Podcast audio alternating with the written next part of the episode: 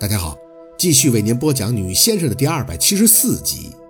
快，后背死死地靠着墙壁借力，心脏还在惊悸地乱跳。一开始是被韩林突然转变的作风给吓着了，谁知道下一秒陆佩就带着满身的素汗破门而入了。还没等反应过来，通的一声音就已经响起。韩林踉跄了两步以后，扑到了那一大桌还没开动的菜上，噼里啪啦声响起，杯盘顷刻间便一片狼藉，鼻息处皆是萧寒的冷意。陆佩背对着宝四站在匍匐在餐桌上的韩林身旁，胳膊一伸就给他扯了起来：“你他妈也配老子动你？那一拳，他应该是使了一些力气的。”韩林被他扯起以后，鼻下的鲜红，以及他自己穿着那件黑色立领毛呢外套瞬间散开的衣襟儿。姓陆的，韩林摇晃的被陆佩拽起以后，擦了一把自己的鼻血，便瞪向陆佩，回手还还了一拳：“你就是个小人！”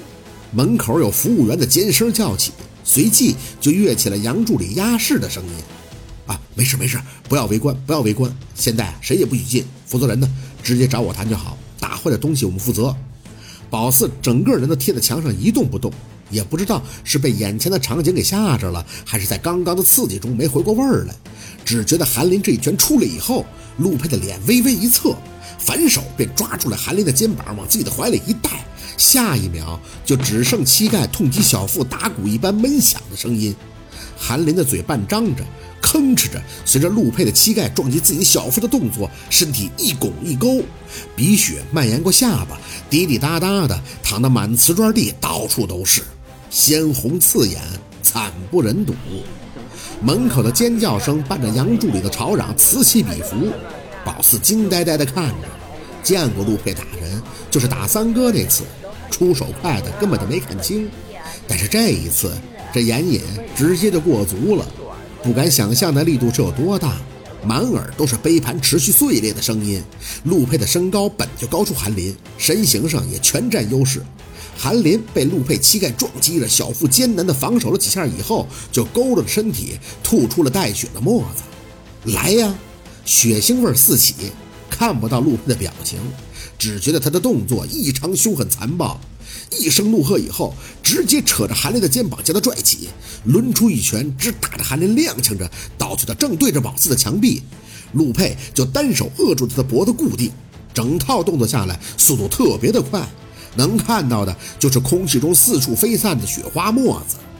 这一世的腥气越发的浓重，只听着通通通的声音连续的响起，感觉像是陆佩杀红了眼，几乎是拳拳到肉，刀刀见血。哪怕韩林闷吭了几声以后，那胳膊已经完全的垂下，一颗头随着他的出拳力道左右摇晃，也丝毫没有停下的意思。宝四被这场景震撼的耳朵里嗡嗡直响，不太敢去看韩林此刻血葫芦一般已经看不清五官的脸，只觉得陆佩所散发出的肃杀气息越发的惊人，到处都是血的味道，还有一种叫做兽性爆发后的东西。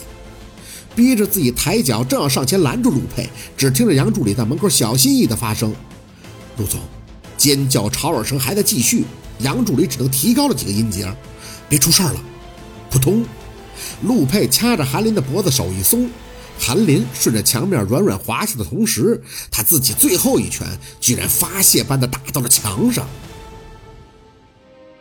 宝四的心倒是放了，暗想韩林这应该只是硬伤。一会儿杨助理肯定能处理，他是被韩林恶心到了，但也不想他被打死呀。门口又是一阵配音般的尖叫，杨助理堵着外框，依旧在极力的镇压。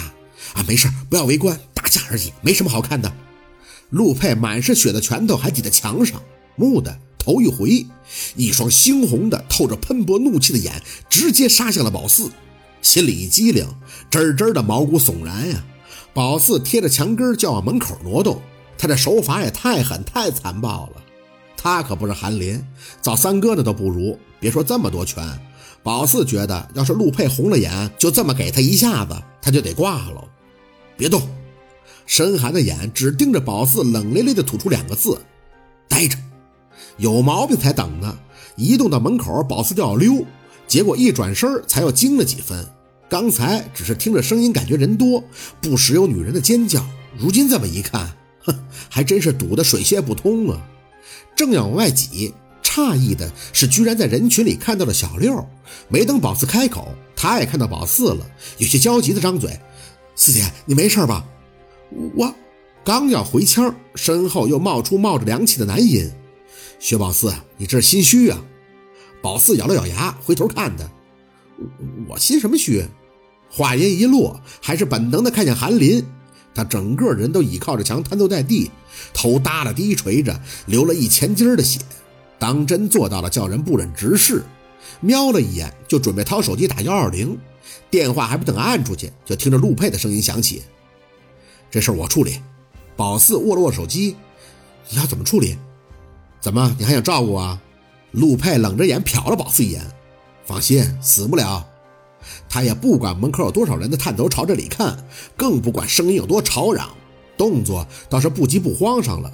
弯腰从地上的狼藉中捡起了纸巾盒，抽出几张纸巾以后，在那慢条斯理地擦着手上的血，很多血，有伤口。不知道为什么，明明惨的是韩林嘛，可看他的手，却居然心里会发紧，不想让自己有这种感觉，可又控制不住。你是老板吧？你放心，今天出的事儿全都由我来善后，你不用紧张啊。把人驱一下，这么围着干什么呀？放心，我不会走的，给你全店装修都行啊。别围着了，别围着了。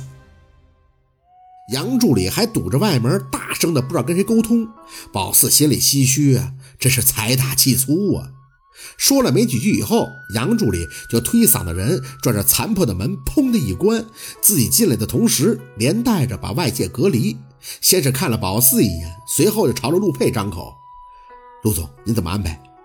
给文琪他们家那私人诊所打电话，让他们派车来接。”陆佩还在细心的擦手，淡着声嘱咐：“顺便找两个人看着，别让他醒了以后乱碰手机。”杨助理像是明了，点了一下头，就顶着那个被踹坏的门打起了电话，絮絮的交代一阵以后，放下电话就看向宝四：“哎呀，薛助理，真没看出来，你这青梅竹马。”没等说完，杨助理就瞄到了陆佩微恙的神色，随即清了一下嗓子：“你这同乡是什么人呀？以后你可得注意点。这次是你运气好，正好你弟弟这不约陆总出来要谈谈，我们正来这儿接他，就看着你了。不然你这要出点什么事儿，可怎么办呀？陆总这又不说了。发现杨助理真是正儿八经跟陆佩的说话呢，总是瞄着老板的脸色和眼神儿，一有端倪，要么立即闭嘴，要么自己找补。这套路大概都是他自己总结出来的吧？宝四想起了下出租时看到的熟悉人影，这么说，那就是自己没看错了，那个人真是杨助理。但有一点不明白，小六约陆佩谈谈，谈什么呢？这么说，你们一直在门外偷听？杨助理皱眉，偷听没呀？光明正大就听到了。你说什么？松开！嗯。瞄着陆佩，顿时又跟嗓子眼刺挠似的，哼哼着就低眉顺眼上了。那个、那个，呃，陆总，你们聊啊，我去找这个饭店老板。宝四看向陆佩，那人虽然还在擦着手，眼底的冷光却一直在闪，没再多问，心里的滋味说不出来。房间里的味道越发的怪异，有饭菜的味道，还有血腥的味道，以及某人身上的寒气。好，今天的故事就到这里了，感谢您的收听。喜欢听白好故事更加精彩，我们明天见。